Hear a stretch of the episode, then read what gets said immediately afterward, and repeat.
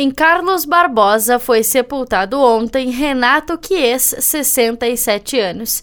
Em Caxias do Sul foram sepultados ontem Adilvo Roso, 89 anos, Amélia Ana Quinali, 74, Nilson Matos de Araújo, 74, Valdemar Cassol, 72, Felipe Leal Escola, 18, Dorvalino Luquini, 59 e Neri José da Silva, 73. Em Flores da Cunha foi sepultada ontem Yara Terezinha de Ávila Carvalho, 56 26 anos.